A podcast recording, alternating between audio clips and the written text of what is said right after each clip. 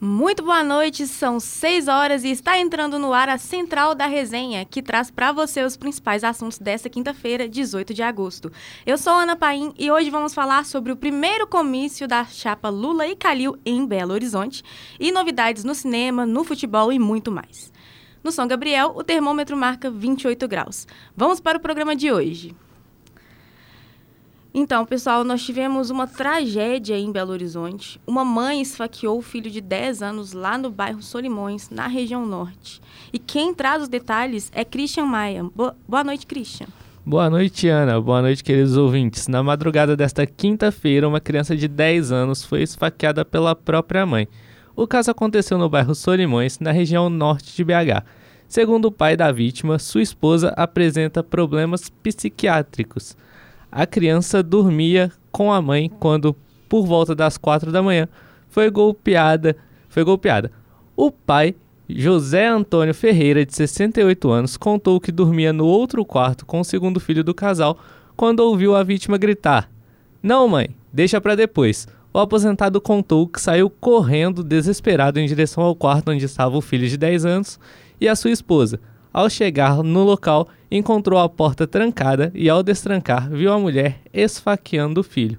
O aposentado contou ainda que, segundo que conseguiu acalmar a esposa e pegar a faca e discar. O aposentado contou que saiu e discar 190. O menino acabou sendo atingido por cinco golpes na região da barriga, que acertaram o pulmão e o fígado. A criança também apresentou uma hemorragia que foi contida pelos médicos do João 23 e está em estado estável. É Ana, é com você. É uma tristeza mesmo. E outra família também passa por um momento muito difícil hoje, porque é, essa madrugada um acidente em Três Marias matou dois irmãos que voltavam do enterro da avó. E como foi isso, Christian? O acidente aconteceu na BR-040 entre um carro e uma carreta e deixou dois mortos em Três Marias, na região central de Minas Gerais. O acidente aconteceu na tarde desta quarta-feira, na altura do quilômetro 287. As vítimas são Stefano, de 25 anos, e Milena Ragazzi, de 30, filhos do diretor do Colégio Bernoulli de Belo Horizonte, Marcos Ragazzi. O irmão, os irmãos voltavam do velório da avó materna. A instituição decretou luto nesta quinta-feira. Ana, é com você. Muito obrigada, Christian. É uma tristeza e nós desejamos nossos sentimentos a toda a família Ragazzi. É, bom, e na política as coisas andam bem movimentadas. O nosso colega Wilson Saraiva, ele comenta sobre a chegada de Lula em BH. Boa tarde, Wilson.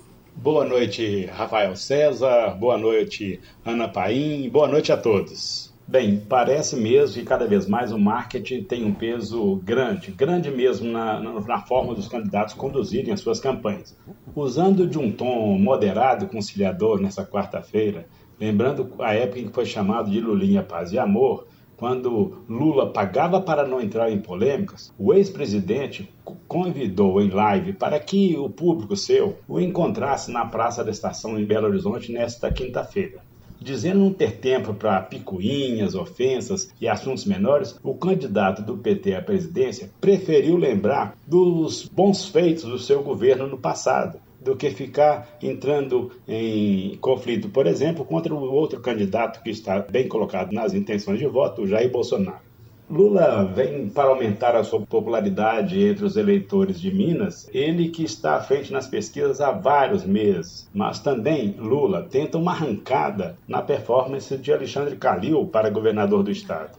Calil, segundo as pesquisas, tem em torno de 21% da preferência do eleitorado, então está muito longe dos números de Romeu Zema, que tem 48% por aí. Ele, Calil, Lembremos que tem como vice André Quintão, petista de velha guarda, nome antigo, já eleito vereador e deputado pelo PT, como vice na chapa então de Alexandre Calil. Calil precisa e espera que o apoio de Lula cresça sua força de intenções de voto, pois as pesquisas mostram que até a soma dos nulos e indecisos é maior que sua conquista até aqui.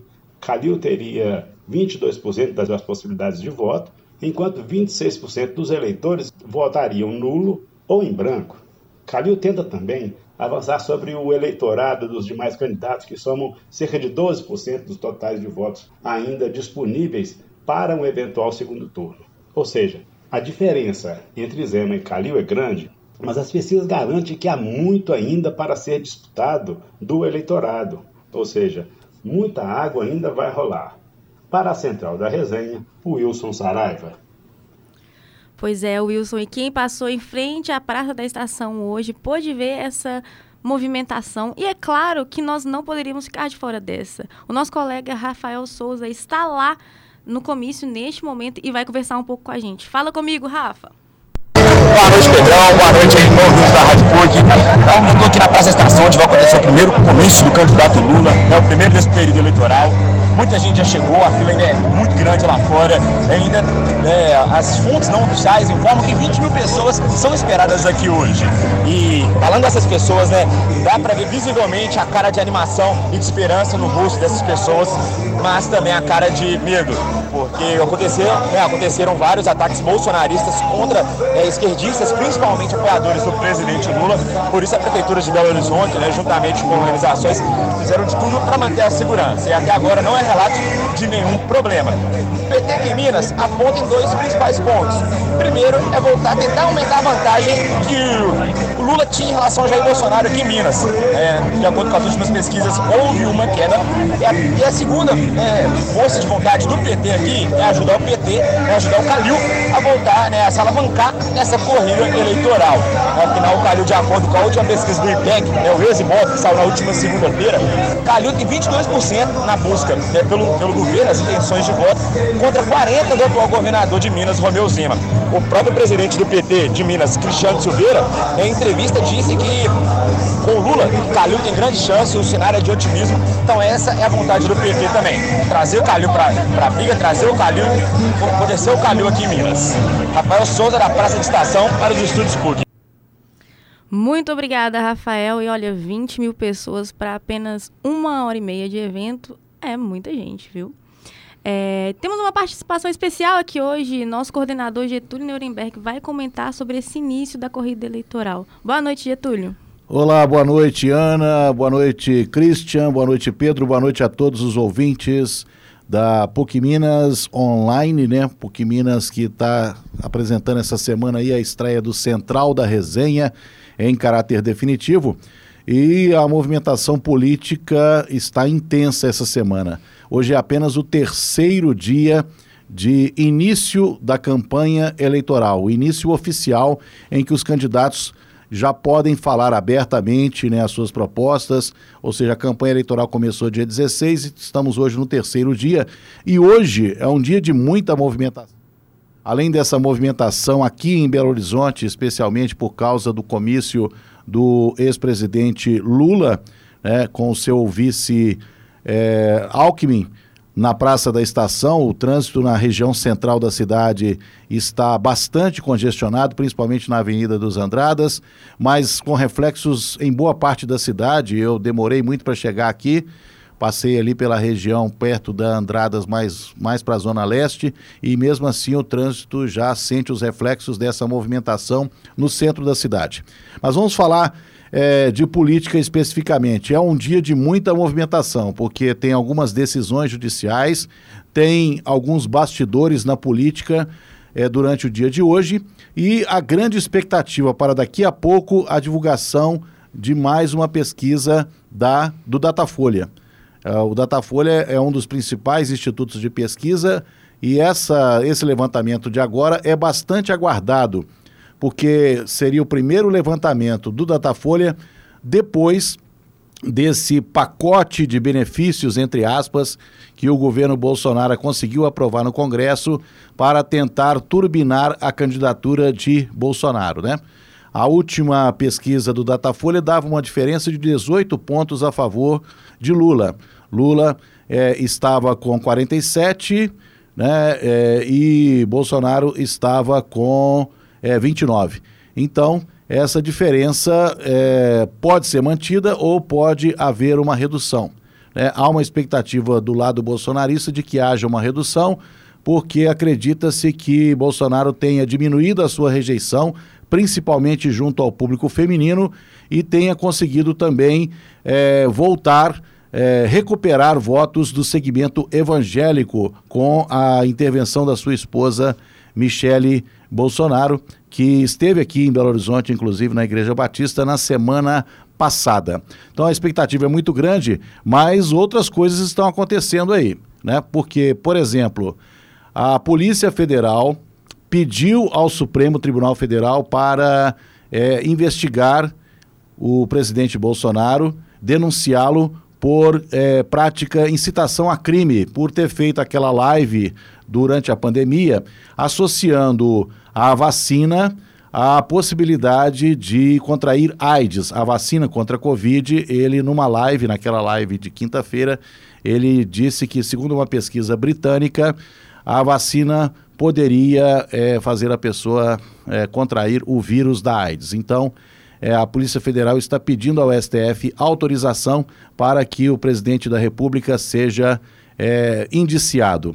Há também uma movimentação em torno da, do STF ter proibido, o STF não, o TSE, o Tribunal Superior Eleitoral, proibiu a ex-ministra Damares de divulgar informações falsas, de divulgar fake news é, alegando que o ex-presidente Lula fecharia igrejas se ele fosse eleito.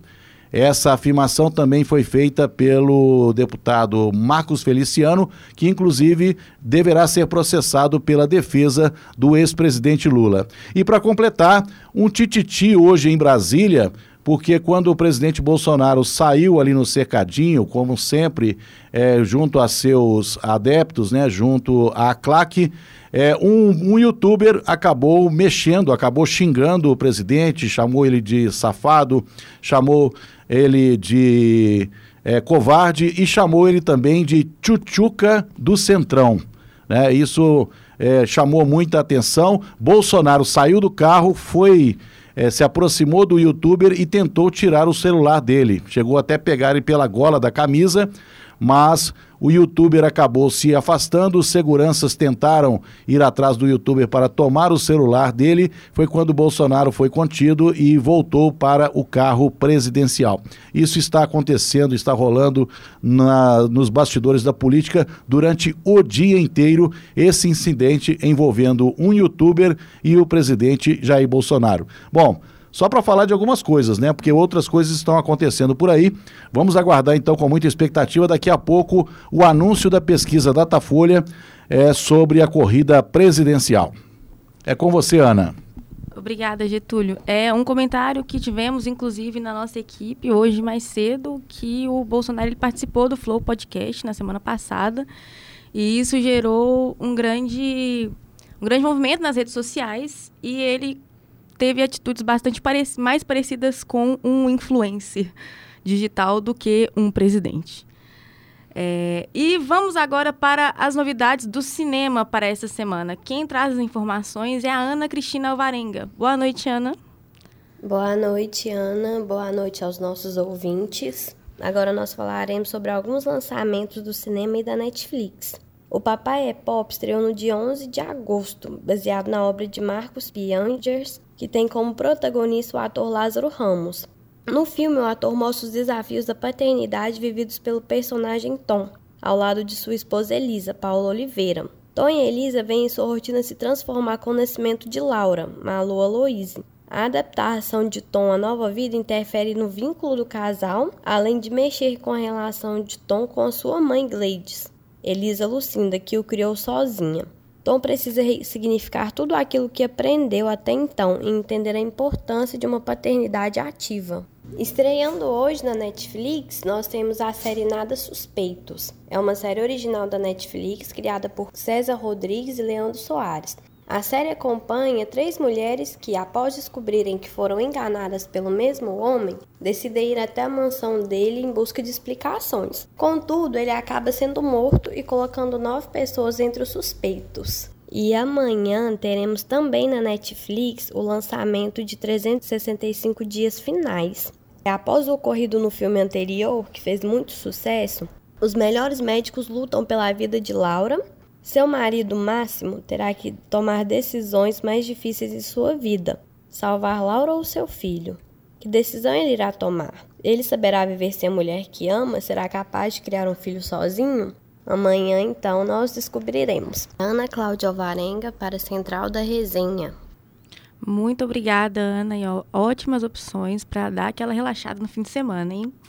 Bom, e agora vamos para as últimas novidades do futebol mineiro com o Pedro dos Santos. Fala comigo, Pedro. Fala, Ana. É, muito boa noite, boa noite para você, boa noite, Christian, boa noite, EG. Boa noite a quem nos ouve e a quem nos assiste também pelo YouTube. E é isso, bora falar de, de futebol, bora falar de, de decisão, né? Hoje tem decisão aí na Copa do Brasil e, como diria o nosso querido Galvão Bueno, o América é Minas Gerais na Copa do Brasil, né? Hoje, a partir das nove da noite, Coelho recebe o São Paulo. É, no jogo de ida, 1 a 0 para o Tricolor, gol do Luciano. E mesmo tendo uma atuação decente, né? Adotando, cumprindo a postura que o Wagner Mancini queria para o time, é, o América não conseguiu ali ter o, o resultado esperado, né? Que era um, um empate ou, quiçá, a vitória. E para isso, o América também ele precisa de uma vitória simples. Pelo menos o 1 a 0 ele foi um cenário entre aspas favorável, sabe, para uma possível classificação. Então, uma vitória simples, 1 a 0 ou qualquer vitória com um gol de diferença leva aos pênaltis e para se classificar direto, qualquer vitória com pelo menos dois gols de frente. Agora, empate ou vitória do São Paulo da equipe paulista. É, o Wagner Mancini, ele tá com alguns desfalques para o jogo de hoje. É, então, não tem o Conte, né, o Germán Conte, zagueiro, e o goleiro Jori que estão lesionados. E o Benítez, ele jogou a Copa do Brasil pelo Grêmio, então não pode disputar a competição. Então, o Coelho deve ir a campo com o Cavicchioli no gol, Cáceres, Maidana, Éder e Danilo Avelar, Juninho, Lucas Cal e Alê, Everaldo, Pedrinho e Wellington Paulista, o oh, oh. Então, caso o América passe, ele ele chega de novo à sua melhor campanha na história, né? Então, são seria de novo mais uma disputa de semifinal. Da última vez, né, 2020, o América ele caiu para o Palmeiras, ele passou por Corinthians, passou por Internacional, mas caiu para o Palmeiras, que foi campeão daquele ano. E é um fato curioso, né? São seria a terceira vez, a segunda vez em três anos, melhor dizendo, que o América chegaria a uma semifinal. Então, você que está aí ouvindo a gente, você que está nos assistindo, não tiver aula e não tiver também lá na Praça da Estação é, vendo o Lula, é, tem um entretenimento bom aí, um, um, um jogão é, no, no Independência a partir das nove da noite. Ainda tem ingressos disponíveis, 10 reais, se não me engano. O América reduziu essa reduziu esse preço do ingresso, né, para poder aumentar a carga e chamar o torcedor para perto. E por falar em independência, é um fato curioso. Hoje é o jogo de número 300 do Horto, né? Então, o América que tem muito essa questão aí de Esparta, teve até um material esportivo próprio, né, com o nome de Esparta. Vamos ver se, se eles honram esse, esse mantra de, de time guerreiro. E falando de Galo, falar com vocês, mais uma treta envolvendo Fred e Atlético Mineiro, entre Galo e Frederico Chaves Guedes. Mas João Lima vai, vai trazer mais detalhes para a gente aqui sobre essa situação e vai chegar então para a roda. Fala, João. Boa noite. Boa noite, Pedro. Boa noite, Ana. Bora falar de galão? O ex-atacante Fred, que atuou pelo Atlético entre os anos de 2016 e 2017, quis colocar o Galo como beneficiário de uma dívida que tem que receber do Cruzeiro de 25 milhões. A equipe alvinegra recusou a proposta, visto que a dívida do atacante com a equipe alvinegra chega a 38 milhões. Hoje também abriram as vendas de ingressos para o confronto contra o Goiás, no sábado às 16h30 no Mineirão. João Lima para os estúdios PUC. É com vocês, e é isso. Obrigado, João, o rei de Pedro Leopoldo, o rei de PL. E mudando para o outro lado da lagoa, esse fraco do Pesolano, esse ruim desse Pesolano, será que vai ficar de fora para o resto da Série B?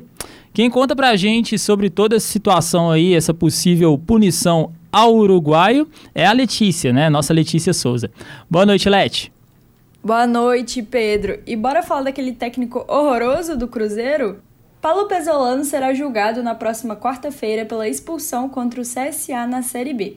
A curiosidade é que o treinador do Cruzeiro, no mesmo dia e na mesma sessão, também será julgado pelo vermelho levado contra o Fluminense na Copa do Brasil. Ainda no primeiro tempo contra o CSA, do empate por 1 a 1, o treinador se irritou com uma falta cometida sobre Rômulo e gesticulou para reclamar. O árbitro deu cartão amarelo e mostrou o vermelho na sequência. Depois de ser expulso, o Pesolano ainda puxou o árbitro Flávio Rodrigues de Souza pelo colarinho da camisa, sendo contido pelo auxiliar Martim Varini.